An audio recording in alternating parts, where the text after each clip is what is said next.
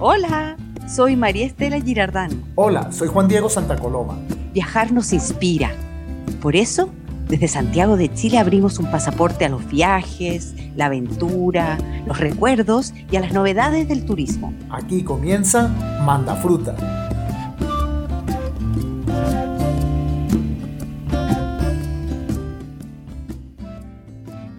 ¿De qué vamos a hablar hoy? Celebraremos el episodio 10 con nuestro propio 10% de COVID-19, pero siempre con recuerdos, viajes y optimismo. Empezaremos conociendo la historia de Tania Caroca y su familia varados desde marzo en Nueva Zelanda. Es una historia de resiliencia y optimismo. Así tomamos aliento fresco para seguir el viaje de la vida de Milena Bogdano. Su encuentro cercano con las ballenas jorobadas en el estrecho de Magallanes nos regala momentos sutiles que solamente queda agradecer. Con esta misma sensibilidad, Charles de Bournay, de Pisco Capa, nos invita a descubrir la luz especial que se esconde en el Valle de Inqui. Así de acontecido, natural y siempre viajado, empieza a mandar fruta. Pasen a escuchar.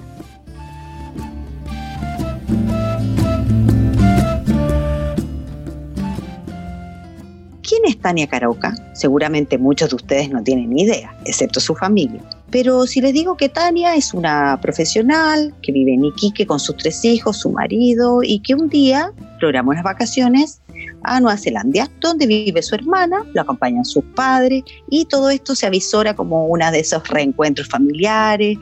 Y resulta que viene el COVID-19 y lo que eran unas felices vacaciones familiares, un reencuentro, un paseo por, por esta isla maravillosa, resulta una estadía larga.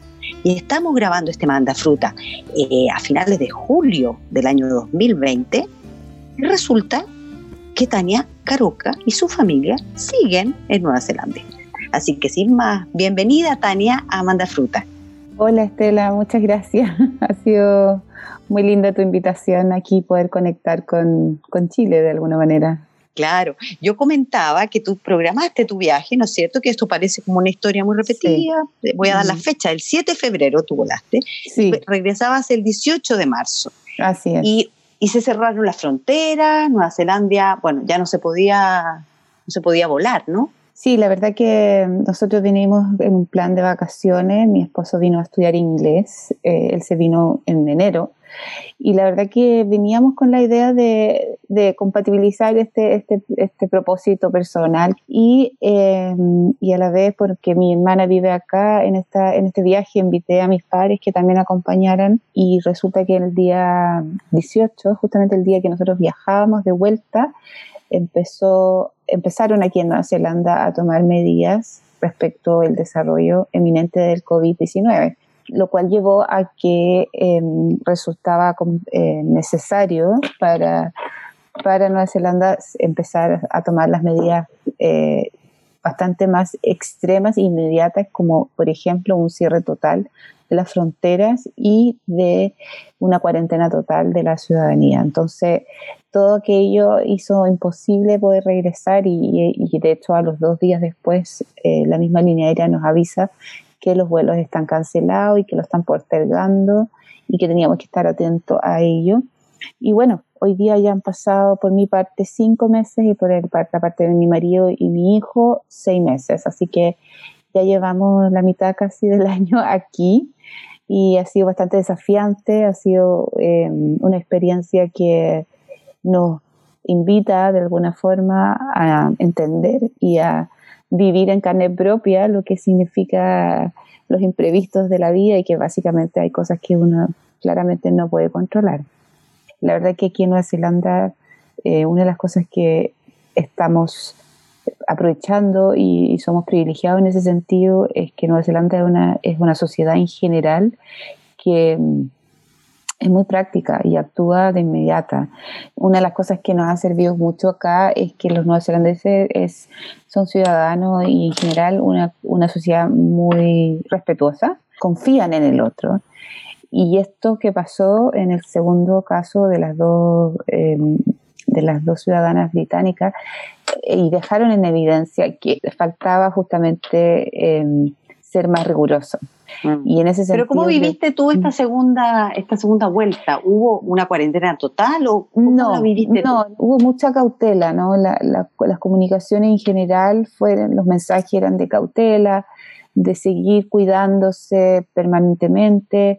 Las indicaciones de cuidado son súper simples, fueron simples desde el día uno, esto de hablar de una burbuja donde todos debieran cuidarse y no salir. No salir era algo muy, muy importante y que la gente felizmente acá lo respetó y por eso pudo avanzar. Entonces el mensaje simple era no salir y cuál no salir y salir, no salir y tomar los resguardos de la higiene principalmente, eh, mantener las distancias en los espacios públicos. o sea, eh, eh, pero te, te, decían, use mascarilla, mantenga un metro y medio, porque aquí en Chile es una cosa así como por un lado no hay un plan de comunicación y por otro lado circula esto, la mascarilla, ¿no? Mucha imposición, pero también nadie va a estar fiscalizando, nadie puede fiscalizar en el... Mira, fíjate que el tema de la mascarilla a mí me ha llamado la atención porque aquí nadie no usa mascarilla. Y eso yo en algún minuto pregunté por qué no y una de las cosas que me decían era que las mascarillas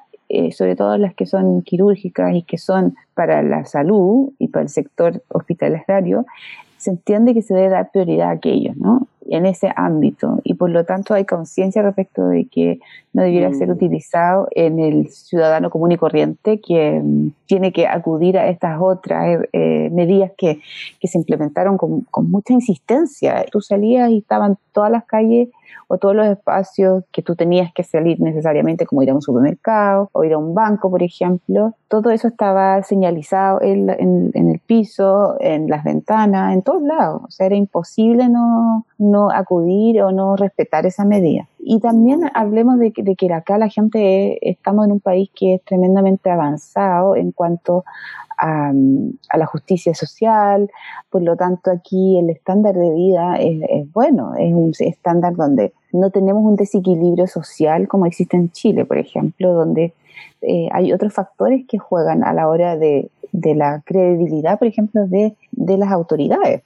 Aquí hay un mm. aprecio enorme por la primera ministra, por Jacinda, y es una cosa impresionante que también obviamente ha sido determinante a la hora que ella haya podido ejercer su papel y su liderazgo indiscutible ha sido también bien recibido por eso mismo, porque ella tiene una muy gran aceptación aquí mm hay un respeto enorme por su trabajo. Por lo tanto, si ella decía, hay que hacer esto, y bueno, también hay un tema del lenguaje. Yo rescato siempre y lo comento que la forma de hablar de los neozelandeses es una, es una forma de un inglés muy informal y es muy relajado. Entonces, la forma que ellos se refieren a, situaciones tal vez difíciles, como era referirse a lo que estaba pasando con el coronavirus y qué implicancias. A ver, danos un ejemplo, como, como, como por ejemplo, hablar siempre de la bondad, hablar siempre de ser amable. La amabilidad aquí es en el kindness, como ellos dicen, be kind, es algo que es un sello de los neozelandeses.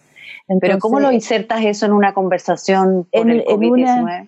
Por ejemplo, en, en las conferencias de prensa de la primera ministra, ella decía siempre eh, por favor, son tiempos difíciles, sean más que nunca amables con su vecino, sean ah. amables en, también en cuidarse de no exponerse, porque si se exponen ustedes, detrás de ustedes seguramente están sus seres queridos, están sus compromisos con sus trabajos. Ah, vale, entonces venía desde la autoridad. Pero, el, lenguaje venía de la autoridad, que yo pensé que era como en conversaciones cotidianas. No, no, no, no, Pero tú llegaste allá un poco a vacacionar, entonces pasémonos a ese lado, ya que somos un podcast de viaje. Eh, podamos contarle a la gente qué alcanzaste a ver. Qué si tuvieras que escoger dos, tres lugares de lo que pudiste ver, ¿cuáles recomendarías para una guía de Nueva Zelanda con Tania Caroca? Bueno, o sea, definitivamente la ciudad donde estamos nosotros, Wellington, que es la capital, es una ciudad más pequeña comparado con Auckland, que es una ciudad más grande, pero con aire internacional, como si fuera una ciudad, una ciudad grande, porque tiene muchísimas habitantes que son inmigrantes, que son de diversas culturas y eso le da una riqueza eh, en lo gastronómico, en las actividades eh, artísticas que, suceden aquí y eso yo siento que le da, un, le da un aire distinto. En cuanto al tema arquitectónico, Nueva Zelanda y especialmente aquí en Wellington es muy bonito a niveles urbanísticos, no sé cómo llamarlo, que básicamente observar y ver cómo eh, las personas se han adoptado en cuanto a cómo han construido y cómo han ido diseñando la ciudad. La verdad que todo se va, se nota que aquí el ser humano se ha acomodado a la naturaleza y no al revés. Y eso también es, es muy en coherencia con lo que te decía anteriormente, de ser un pueblo o un, país que, que, es uno de sus principios básicos son el respeto por el otro. Y se nota, se nota en, en, esto, cuando tú sales a la ciudad y miras, te encuentras con, con no sé, con veredas limpias, con calles que, que, tienen todos sus basureros en sus diversos lugares para que justamente evitar esta eh, contaminación que también habla de un, de un, de una conciencia con el medio ambiente y una preocupación. Tania, ¿y si hubiese una ciudad chilena que se pareciera a Plimerton o a Wellington? ¿Cuál eh, sería? Mira, nosotros, Estamos, em, nosotros estamos en un sector que, eh, de hecho, el fin de semana me tocó conocer un, un pueblo muy pequeño que se llama Greytown, que tenía la particularidad que en el mes de julio ellos adornan su pueblo completo con eh, adornos de Navidad. Y entonces tú puedes ver los árboles llenos de luces y todo. De hecho, el 2017 esa ciudad fue elegida como el pueblo más bonito o pintoresco, como quieras llamarlo, eh, de Nueva Zelanda, porque es, muy bonito, eh, tiene como onda, tiene muchas tienditas de, eh, artesanías. Te tengo que preguntar por qué celebran la Navidad en julio. Mira, lo hacen prácticamente porque está el clima, el clima está eh, dado para eso, hacía mucho frío. Es también para mostrar que eso genera un ambiente, genera un estado de, sentir, de, lo que uno relaciona con la Navidad. Y ellos en diciembre, ellos están en, igual que nosotros en Chile, también es verano, entonces por eso ellos aprovechan y en julio hacen esta actividad y es, muy bonito porque de verdad yo sentí que estaba como en diciembre en un pueblo, eh, no sé, como en las películas así, estos pueblos gringos así donde... En Chile, como ¿dónde te, te sentiste que se parecía a algún lugar de Chile? Sí, se parece mucho a Pucón. Mm, mucho más a Pucón que a Puerto Varas, por ejemplo. Sí, sí, ese pueblo, pero acá te diría que donde estamos nosotros viviendo eh, se parece a Puerto Varas. Tú estás en borde sí, sí, sí, sí, No borde decir. Mm. No, no, no, estamos como en la misma latitudes, por decirlo de alguna manera. Oye, sigamos viajando, a ver qué, otras cositas podrían estar en la, en la guía turística de Tania. Mira, Oakland, que es una ciudad grande, ahí por ejemplo la comunidad asiática es muy fuerte y ahí es tanto así que tienen hasta su pequeño Koreatown, Chinatown, tienen como sus ciudades ahí donde tú puedes ir y sumergirte en, las mejores comidas asiáticas, en las mejores tiendas. ¿Y son mayormente chinos o hay de todo, pero hay muchos ah, coreanos. Sí, hay muchos coreanos y, chinos, diría yo que es como Oye, hay una serie de, como cliché, ¿no es cierto? También con Nueva Zelanda. Eh, entonces yo te quiero hacer algunas preguntitas. Eh, ¿Realmente hay más ovejas que habitantes en Nueva Zelanda? Sí, totalmente, es así.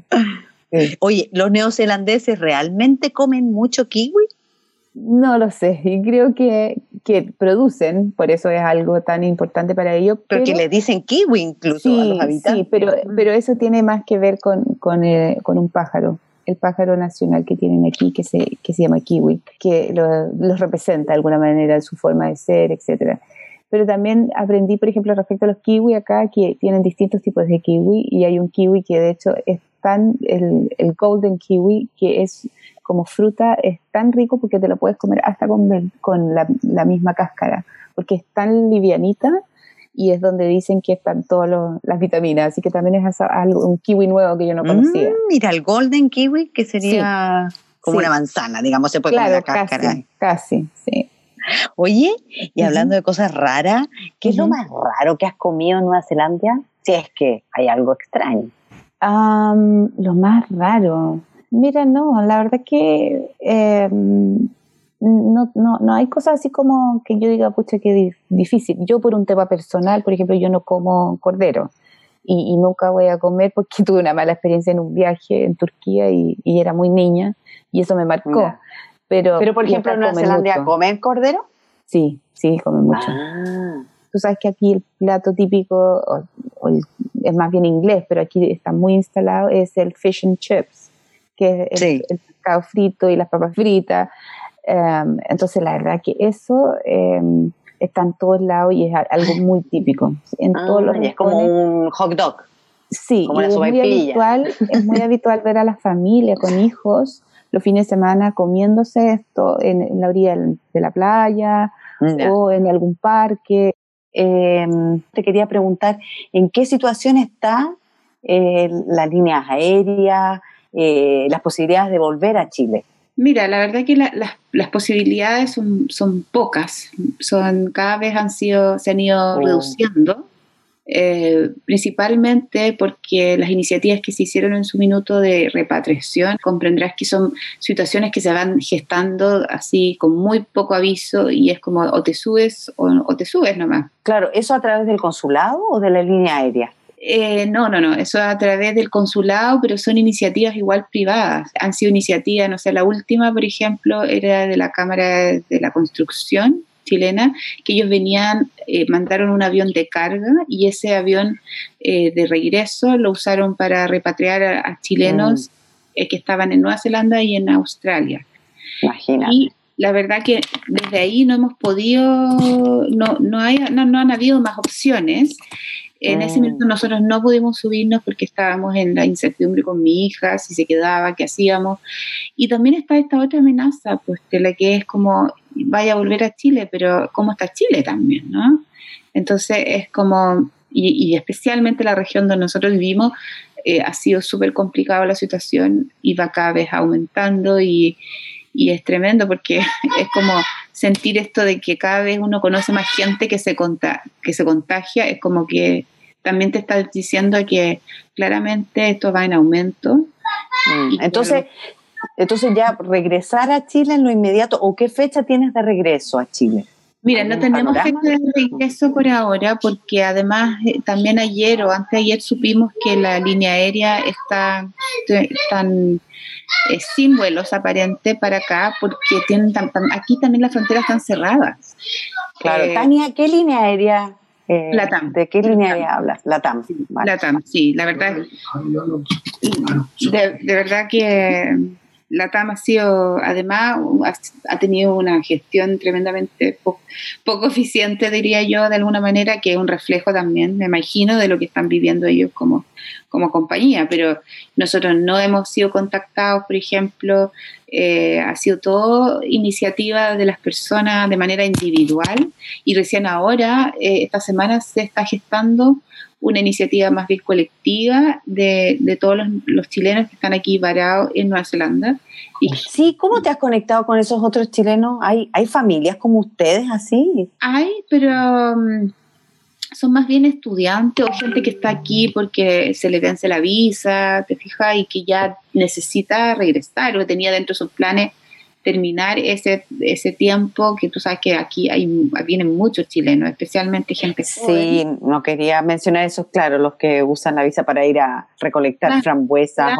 exacto, y que tienen este working holiday que significa que pueden trabajar y pueden turistear mm. y pueden estudiar, ¿cachai? ¿Y en ese, qué sabes de esos casos? ¿Sabes que se les extendió la visa? No, hay mucha gente que están complicado porque lo que se sabe es que eh, inmigraciones aquí está colapsado eh, porque está teniendo que resolver toda esta situación donde no tienen, o sea, hay muchos que se les va a eh, vencer las visas y, y, cómo los vas a deportar. O sea, te fijas, pero a la vez también hay muchos neozelandeses que vivían afuera y que están regresando a su país porque se, se sabe que, o porque están sin trabajo, o porque las consecuencias del COVID en, términos económicos ya está eh, mostrando sus efectos. Entonces no hay posibilidad de volver por ahora. No, por ahora estamos en espera de ver qué pasa, pero lo que dicen las líneas aéreas, lo último que dijeron fue que, mm, que, que posiblemente el primero de enero podría retomarse la ruta para acá. Sí, aquí estoy con mi marido Ricardo, que está Hola María Estela, ¿qué tal? Hola Ricardo, mucho gusto. A ti te voy a preguntar sobre el pueblo maorí. ¿Cómo nos podrías eh, contar la relación que hay en, Nueva Zelanda con su pueblo aborigen? Es bien interesante la, la, la realidad que viven ellos, porque es una, es una sociedad bastante evolucionada desde el punto de vista del desarrollo cívico, eh, sociocultural, eh, de la empatía y la aceptación entre todos. Y de hecho eh, ha sido un tema bastante integrador, teniendo presente que los neozelandeses eran eh, una colonia inglesa y como los ingleses conquistadores y muchas colonias en varias partes llegaron a tierras como esta en que están los originarios y en definitiva eh, lo han, se han logrado de cierta manera, no obstante con roces como en todas las situaciones, eh, adaptar bastante bien. De hecho, eh, son muy respetuosos de su cultura. En el Parlamento existe eh, un escaño o un número de escaños dispuestos exclusivamente para la etnia maori. Tienen un presidente maori y que son reconocidos como tal. Claro, Ricardo, y como turista, eh, no es un objeto turístico. A eso es lo que quería ir. Eh, no es que los maoríes son este, esta atracción turística, entonces uno va y los ve bailar, ay, qué bonito, y compras una figurita y ya. No, no, están insertos en todo. O sea, Mm. eh, desde las calles, desde los nombres de las ciudades, que son algunas muy difíciles. Por ejemplo, acá tenemos una acá al lado que se llama Paraparaumo. Eh, claro, ellos están, están insertos eh, en la sociedad como, como, como todo el mundo y por tanto no son como, no sé, pues como, oye, vamos a ver eh, su, su, su casa o su ruca o cómo viven. eh, Claro, y entonces se ponen el traje porque reciben el turista y después se la sacan. y- No, acá, acá la gente viste, eh, eh, digamos, su, su ropa tradicional en muchos casos eh, como, como es. O sea, no, no es que se disfracen o se vista por una ocasión. Ellos ocupan Mm. mucho el tema de los tatuajes y de hecho, de acuerdo a la, al, al grado, digamos, jerárquico y de importancia en la sociedad maori, se van tatuando la cara, especialmente las mujeres. Bueno, los hombres Ah. también.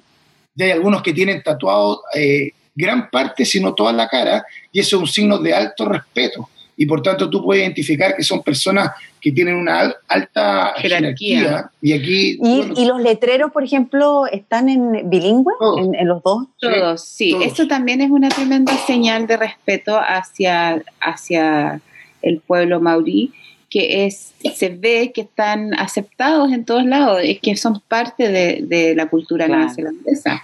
Y, se, y eso demuestra y habla de un tremendo respeto que hay por... eh, por ellos como pueblo, bueno, ellos tienen su ministerio propio y, entonces pasan cosas en la sociedad que son súper interesantes, que tiene que ver con que de esa manera también yo visibilizo y facilito la aceptación por la diversidad, por aquellos que a lo mejor aparentemente es distinto de mí, pero eh, aquí las personas tienen muchísimo respeto por la cultura maori y eso, eh, eso es, es algo muy bonito. Es Es real, sí, sí, porque Claro. está visibilizado y está incorporado en la sociedad. Claro, ¿y ustedes se han hecho algún tatuaje? Sí, sí, cuando vine, eh, bueno, hace un tiempo ya, yo lo encontraba genial, ¿eh? Y yo le dije a Tania, ¿sabes qué, Tania? Aunque yo estoy ya cerca de los 50, yo me voy a hacer un tatuaje porque lo encuentro genial. Y me hice uno en febrero. sí. Y, y el primero que me he hecho, de hecho, el tipo que me lo hizo, que, que eh, digamos, no era ascendencia maori, pero tipo se tenía, estaba tatuado, pero hasta abajo la lengua, me dijo, oye, ¿y el primer tatuaje que tú te haces? Le dije, sí, nunca me había hecho.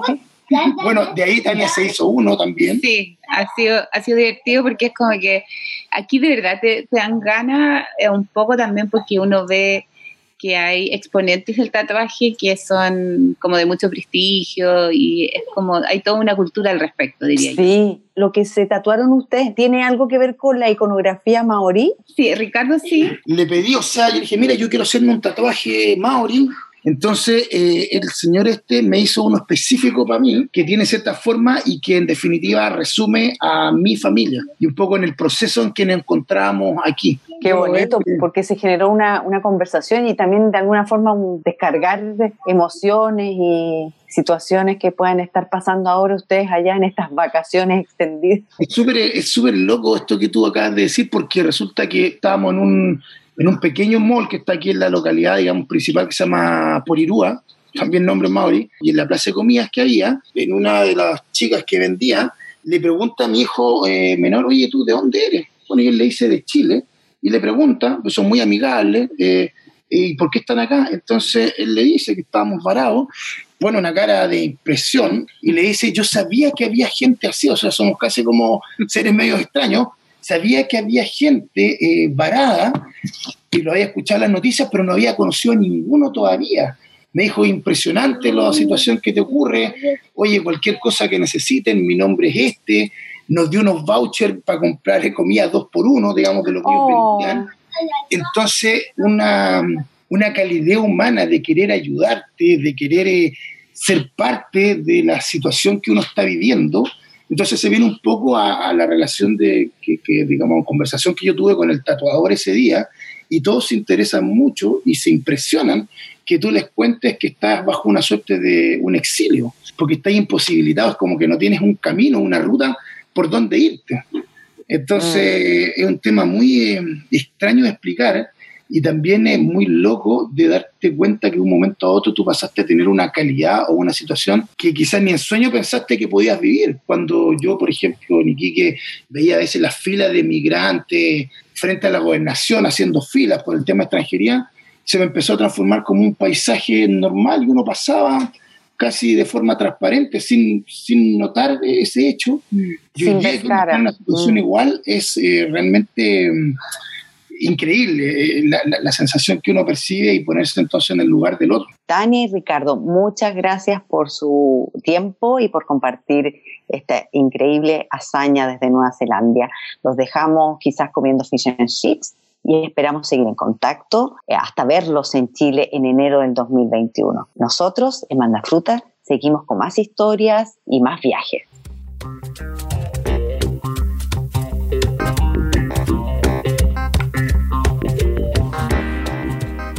En nuestra sección El viaje de mi vida, invitamos a Milena Bodanovich, periodista, exdirectora de revista Paula y ceramista.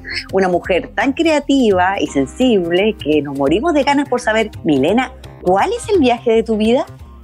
Uy, eh, no es fácil escoger uno porque la verdad que he tenido la fortuna de viajar muchísimo eh, y he tenido viajes muy distintos, viajes a la naturaleza dentro de Chile y fuera de Chile. Me gustan mucho los animales, he ido a África, a los safaris, he navegado, he viajado a estudiar cerámica, he tenido el privilegio de estar en talleres en Italia, maravilloso.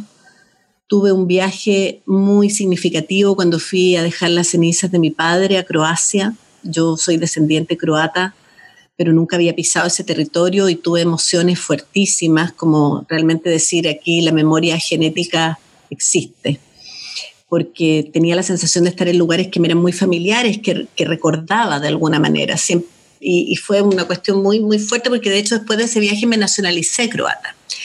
Pero yo creo que el viaje de mi vida es un viaje que hice con mi familia y unos amigos hace ocho años a la isla Carlos III a avistar muy, muy de cerca las ballenas jorobadas. Fue realmente un viaje muy sobrecogedor y fue muy impresionante ver estos cetáceos maravillosos muy cerca. Íbamos en un barquito donde realmente estos animales saltaban al lado del barco, pasaban por debajo y era como un edificio de, no sé, cinco pisos que se elevaba frente a tus ojos. Me acuerdo los niños, mis hijos eran chicos, saltaban de la emoción, nosotros quedamos como boquiabiertos los, los adultos. Es una experiencia muy única, muy particular, porque éramos un grupo muy chiquito. A ver, esto partió así. Yo teníamos en esa época y, hasta hace muy poco unos amigos que son eh, la Luz Croxato, la actriz, y su, y su, marido Álvaro Buceta, que es navegante, y su hija Sara. Eh, viajamos mucho juntos con mi marido y mis dos hijos.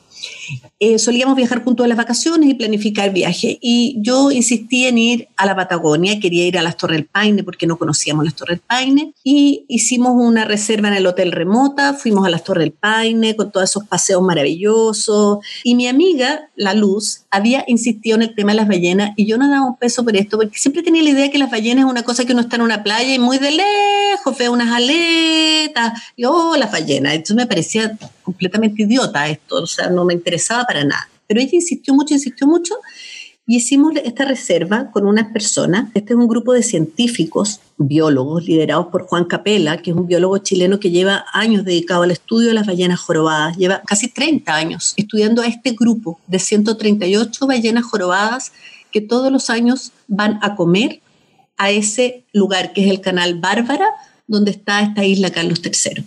Y tiene su, centro científico, que es una, casita chiquitita, eh, en, esta, en esta isla completamente abandonada, donde no hay nada más en medio del estrecho Magallanes.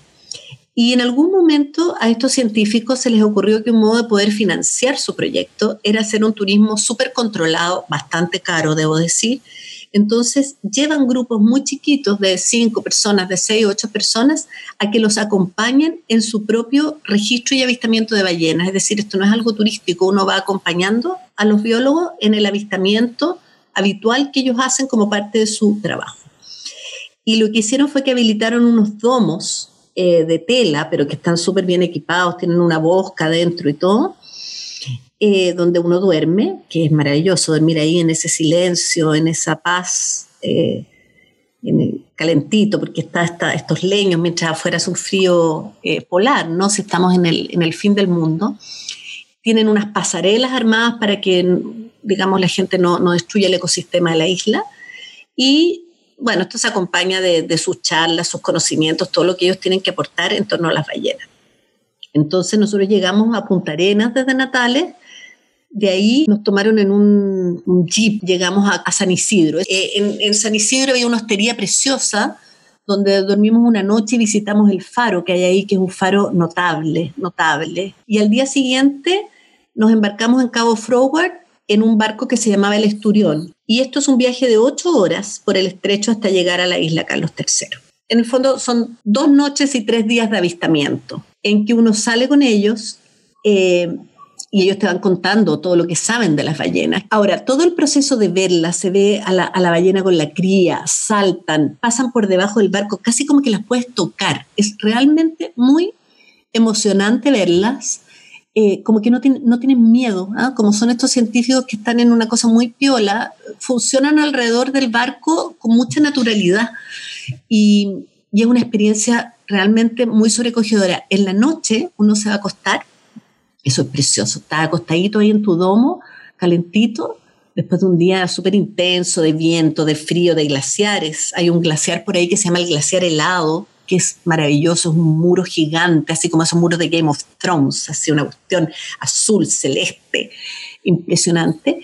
Pues tú, estás calentita ahí, por eso yo digo, este es el viaje de mi vida, quizás por, esa, por esta imagen, ¿eh? estás calentita, que han dormido y sientes los soplidos de la ballena los sientes, los, soplidos que vienen del mar es como una cuestión mágica, se sienten así. Muy bonito.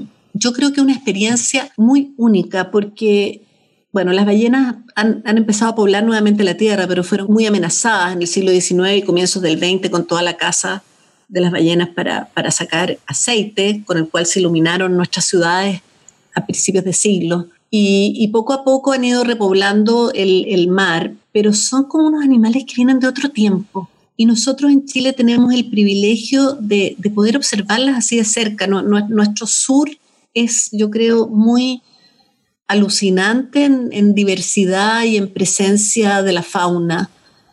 Eh, en ese viaje pasó que en uno de los días de observación mi hija que tenía 12 años se sintió mal, entonces decidió quedarse y no partir. Yo no quise dejarla sola en la isla, entonces me quedé con ella.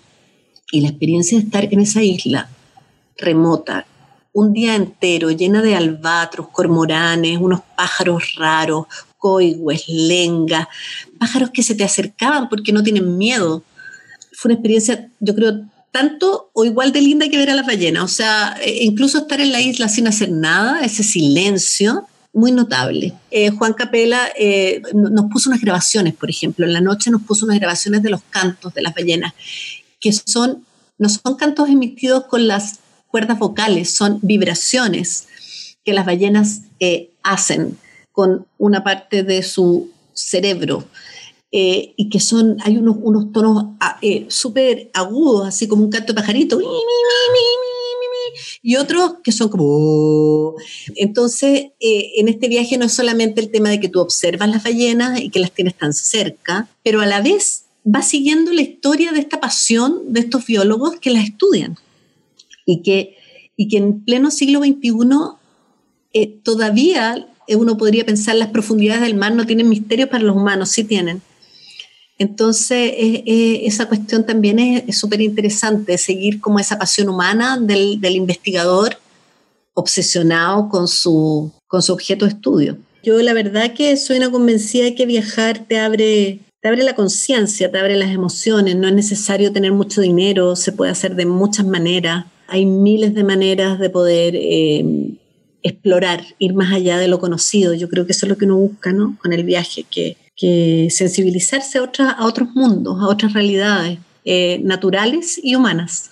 Un abrazo, gracias.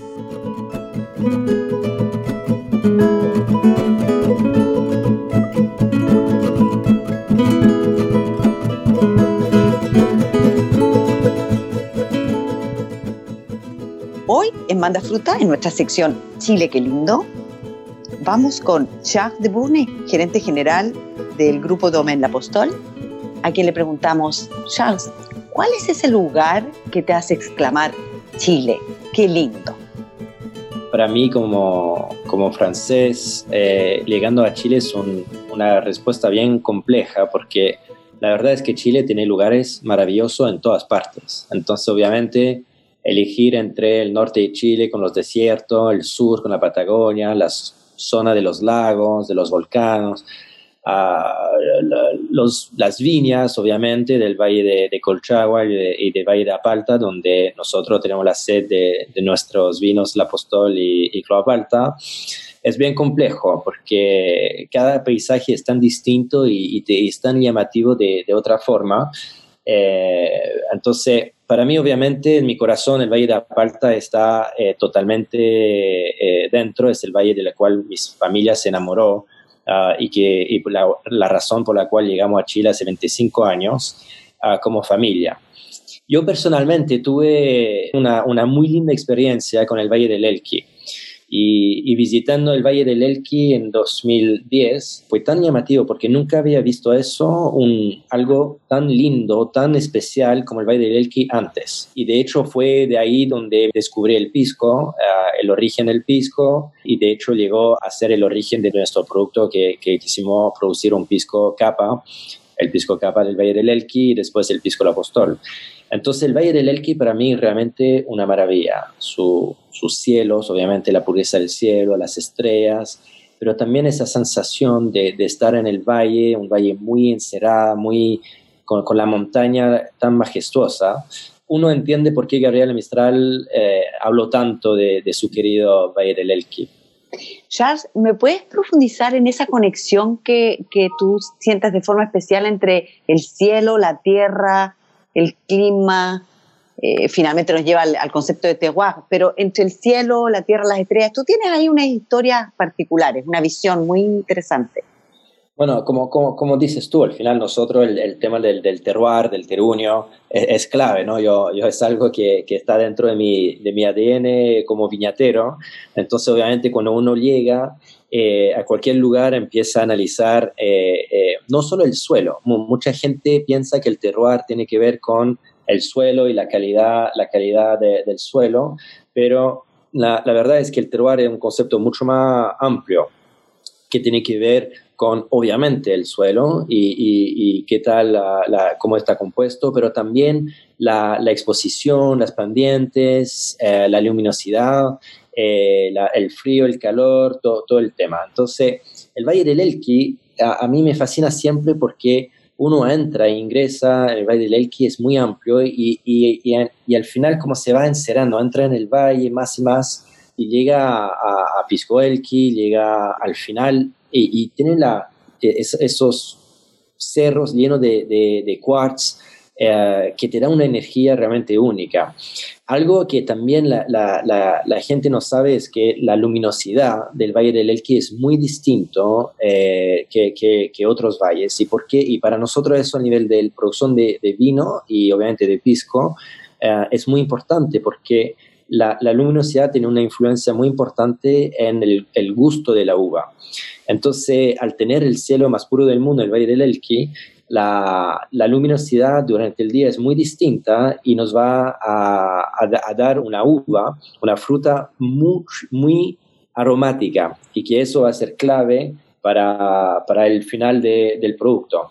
Y, también a mí me fascina ah, de ver que estamos al sur del desierto de Atacama, obviamente, pero es un lugar muy seco, muy, muy árido y, y tenemos ese, ese ese río de, viñas, que, que, interesante, porque obviamente el río Elqui, pero eh, no se ve, entonces ese río Elqui nos trae la, lo verde, nos trae las, las, parras, eh, que nos permite, el, agua, el deshielo, que nos permite construir, eh, tener las parras, las viñas, y entonces te hace algo que es realmente único, la mezcla entre ese, ese río verde de, que está al fondo del valle de las viñas, que contrasta con la, majestuosidad de, las montañas, que están de un color como, como rosado, como, realmente impresionante, y después obviamente al fondo en el, cielo azul que, que, único.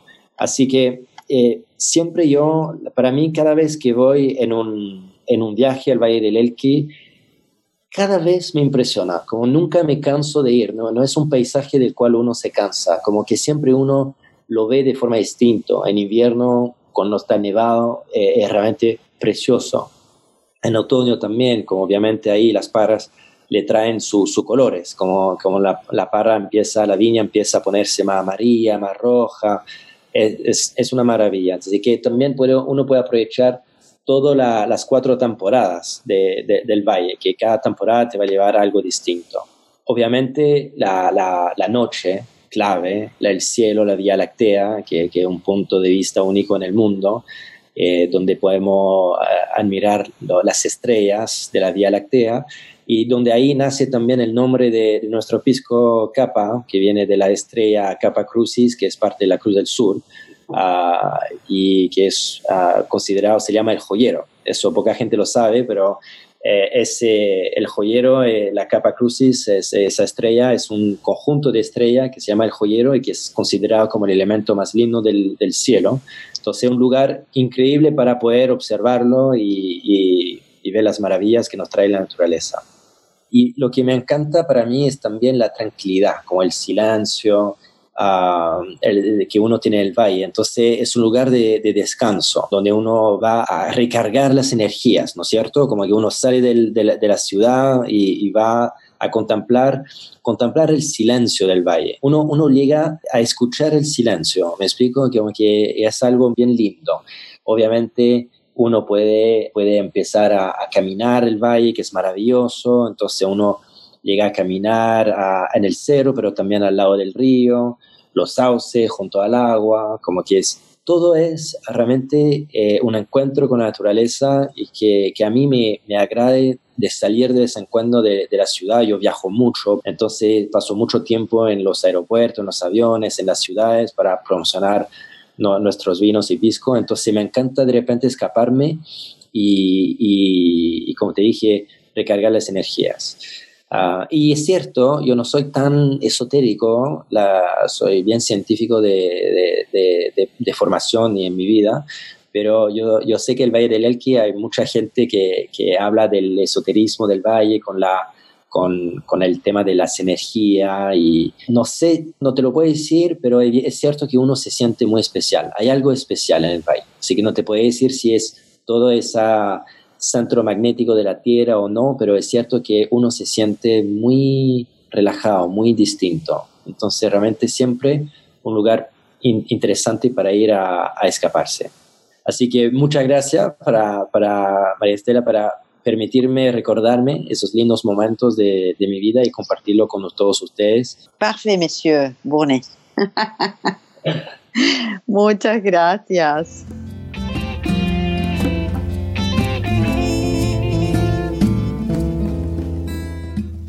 ¿Nos quieren mandar sus preguntas, comentarios, hacernos algún guiño?